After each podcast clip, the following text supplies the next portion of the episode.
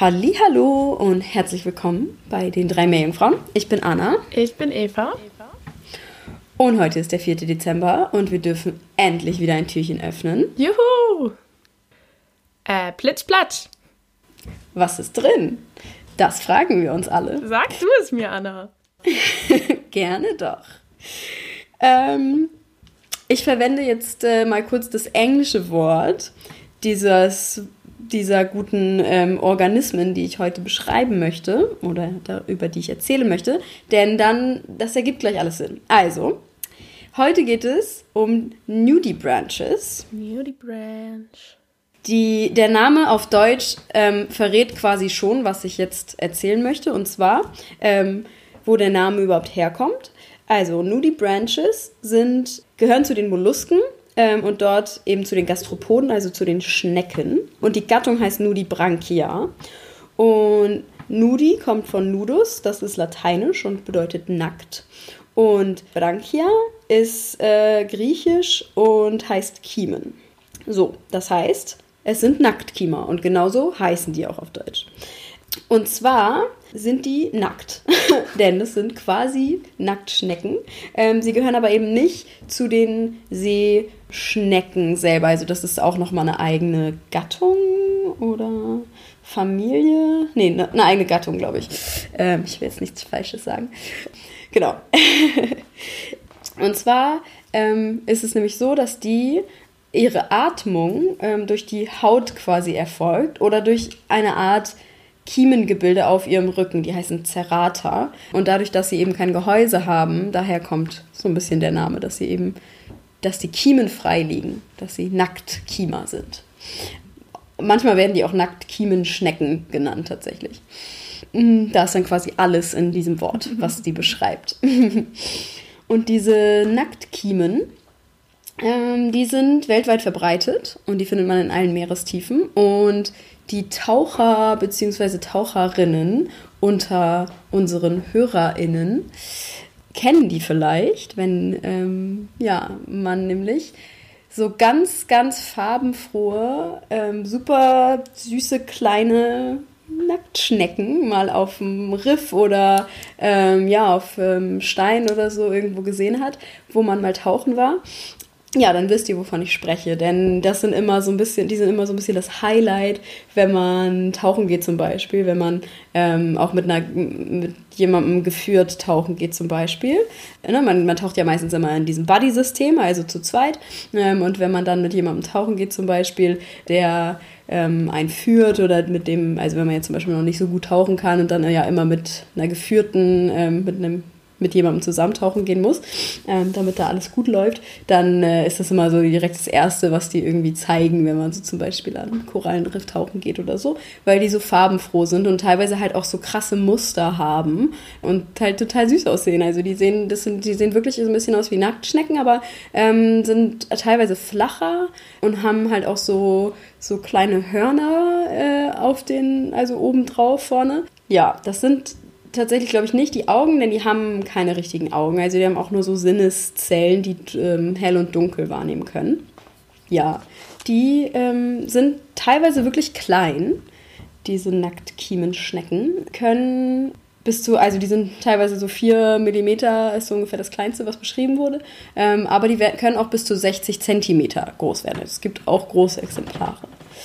Ja, die äh, Nacktkiemer sind Zwitter aber sie können sich nicht selbst befruchten. Also genau, sie haben beide oder sie haben beide Geschlechter, ähm, legen, also müssen sich aber halt gegenseitig befruchten und sie legen dann ähm, ihre Eier in der Wassersäule ab in so, in so Eierpaketen quasi. Es sind so ganz lange, bandförmige Eierpakete, die sie dann irgendwie in die Wassersäule ähm, ablegen und woraus dann neue Nacktkiemenschnecken entstehen.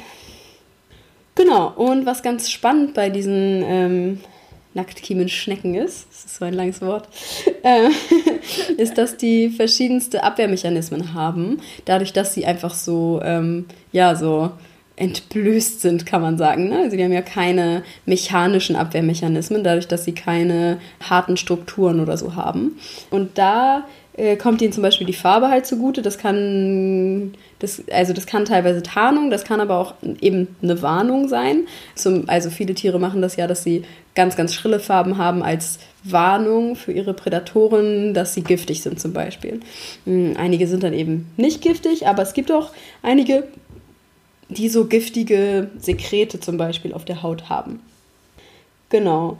Und einige haben auch, oder also viele tatsächlich, äh, bedienen sich der chemischen Abwehr. Und zwar ähm, jetzt so zum Beispiel die Nacktkima der, des Genus Chromodoris, die kennt man vielleicht, das sind, die sind so sehr weit verbreitet in den anthropischen Korallenriffen zum Beispiel. Die fressen beispielsweise Schwämme und Schwämme haben ja viele so ähm, toxische Verbindungen oder so bioaktive toxische Verbindungen, nennt man das. Ähm, und wenn dann quasi diese Chromodoris an den Schwämmen fressen, dann können die ähm, in einem ganz bestimmten Punkt in ihrem eigenen Mantel, also in, ihrem, in ihrer eigenen Substanz, die nennen also diese Punkte, diese ganz bestimmten Punkte, nennen sich Mantle Dermal Formations, kurz MDFs, wo sie dann diese Verbindungen einbauen können in sich selber, aber quasi die sind dann so lokalisiert an einem kleinen Punkt, dass sie dann für die selber nicht toxisch sind. Sondern dass dann quasi, wenn ein Prädator kommt und die fressen will oder die dann auch frisst, dann irgendwie selber stirbt oder wie auch immer oder die wieder ausspuckt oder so. Je nachdem. Genau. Und dann gibt es auch einige Nacktkiemenschnecken, die Kleptoplastie be, ähm, äh, betreiben. Und zwar ähm, gibt es einige, die Nesseltiere fressen. Und Nesseltiere haben halt so Nesselzellen, die ja, ähm, ne, die wehtun sozusagen. Ähm, und diese Nesselzellen können dann die Nacktkiemschnecken aufnehmen und selbst als Abwehrmechanismus verwenden. Da gibt es dann unterschiedliche Arten, wie die das irgendwie verwenden. Zum Beispiel ähm, die Art ähm, Heckelia rubra kann diese Nesselzellen sogar dann als eigene Tentakeln verwenden, verwenden beziehungsweise die dann in ihre eigenen Tentakeln einbauen. Ähm, ja, und dann können, kann diese Art selber fast wie so ein Nesseltier werden, weil eben dann die Tentakeln ja als, als äh, Abwehrmechanismus benutzt werden können. Ja, das fand ich ganz spannend. Ja, dafür, dass die so klein sind, sind die ganz schön verrückt. Also was die alles können. Ja. Und so, ja, so wahrscheinlich müssen die das halt auch einfach können, ne? Wenn die so klein sind. Wenn man sonst hat halt nichts, womit man sich wehren kann. genau. Musste bei der Farbe daran denken, wie man auch als Mensch niemals so krass unecht buntes Essen essen würde. Und dann ist mir Ja. eingefallen, kennst du dieses, oh, wie heißt denn das Eis? Dieses Kaugummi-Eis heißt das, glaube ich, was man Ja. als Kind gegessen hat. naja. Ähm, das ist ja quasi auch nur Chemie. Also, Ja, oder aber ich meine auch Wassereis oder so, das hat ja auch alle möglichen Farben. oh, das esse ich aber auch noch voll gern. Nun gut. Ja, coole Tiere. Ähm, ich frage mich, welche. Tiere im Ozean nicht nackt sind, aber Naja, die halt, äh, ich meine Krebstiere oder so, die sind ja nicht nackt, die haben ja einen Körper okay. in ihrer Schale drin. ja, I see your point. Stimmt schon. Cool. Dann begleiten uns die Nudie Branches, also durch den 4. Dezember. Danke, liebe Anna.